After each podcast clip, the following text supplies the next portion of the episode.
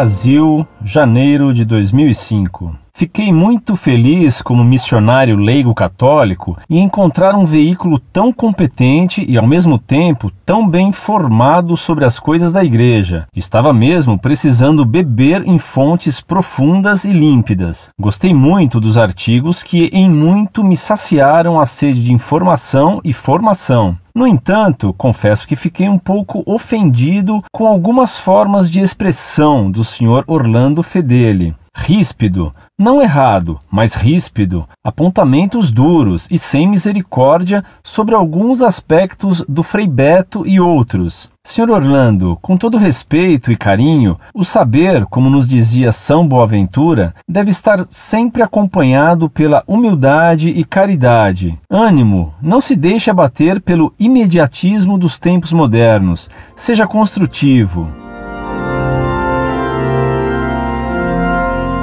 Primeiramente, deixe-me agradecer sua preocupação com minha alma, porque quem aponta os defeitos alheios para corrigi-los faz obra de caridade. O senhor se diz um pouco ofendido com algumas de minhas expressões. Ora, não vejo por que sentir-se ofendido, pois não o citei nem o ataquei, já que nem o conhecia. O senhor me diz ríspido, duro e sem misericórdia, e me aconselha a seguir a recomendação de São Boaventura, unindo saber e humildade e com a caridade. Procurarei seguir seu conselho de São Boaventura, que lhe agradeço. O orgulho é um defeito tão comum, especialmente o orgulho intelectual, de modo que nunca é demais ouvir quem nos adverte contra ele. Entretanto, sobre dureza, rispidez e caridade, seria preciso dizer algo. O romantismo difundiu entre os católicos a ideia de que a caridade é incompatível com a dureza do combate, não é aqui o lugar para escrever um tratado sobre este tema. Aponto-lhe apenas alguns argumentos e alguns exemplos tirados do Evangelho. Com efeito, no Evangelho de São Mateus, quando ele conta que os fariseus também iam ao Jordão receber o batismo de São João Batista, este os recebe com um impropério. Raça de víboras! Quem vos ensinou a fugir da cólera de Deus? Este é o primeiro diálogo entre um santo e os fariseus nos evangelhos. Teria São João faltado com a caridade?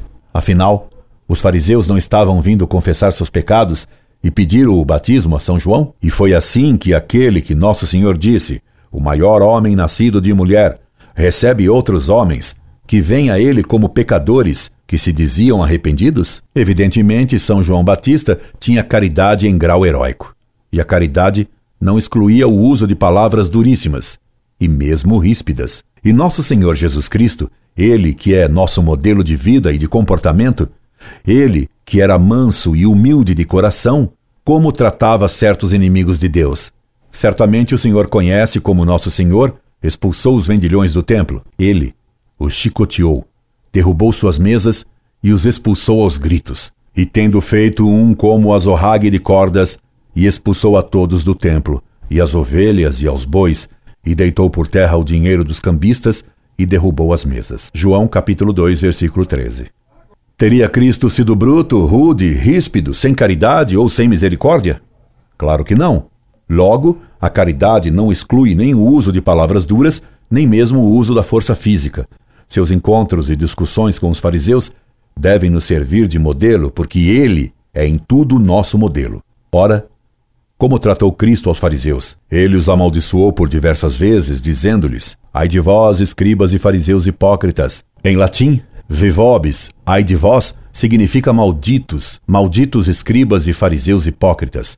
Os ai de vós são maldições. No Evangelho de São João, especialmente, fica patente a luta terrível entre Nosso Senhor e os fariseus que ele chama de serpentes e raça de víboras, e de sepulcros caiados. Cristo os acusa de serem filhos do demônio e não filhos de Abraão.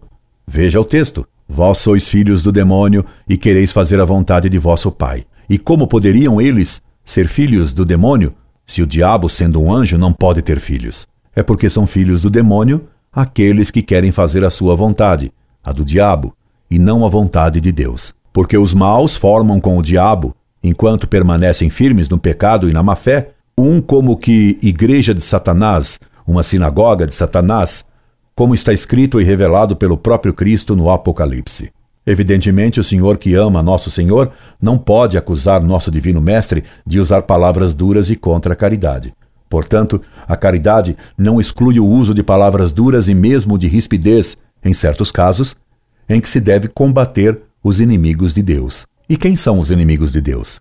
São os hereges, aqueles que, ao invés de alimentar os fiéis com o pão da verdade, lhes dão a mentira por alimento.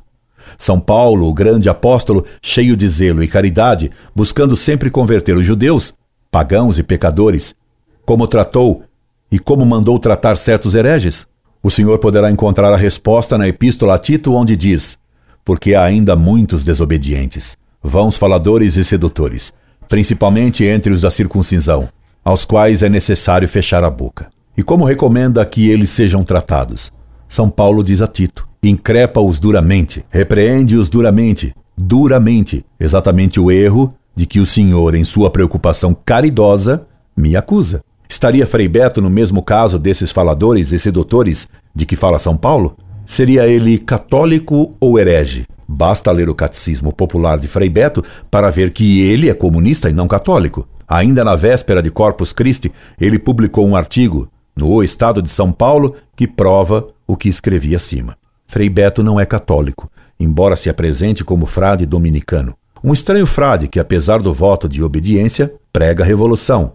Apesar do voto de castidade, declarou, em entrevista à Folha de São Paulo, que o erotismo tem lugar na vida de um religioso, que, apesar do voto de pobreza, contou em entrevista que vive das rendas proporcionadas pelos seus direitos autorais, não precisando materialmente da igreja frade que se orgulha de ser amigo de Fidel e que ousou escrever um artigo mandando recado atrevido e desrespeitoso ao Papa João Paulo II quando ele veio ao Brasil. Foi publicado no O Estado de São Paulo. Por tudo isso, parece-me que não faltei com a caridade no modo como tratei esse religioso que tanto maltrata a doutrina católica. Se o convenci, louvado seja Deus que me concedeu um novo amigo.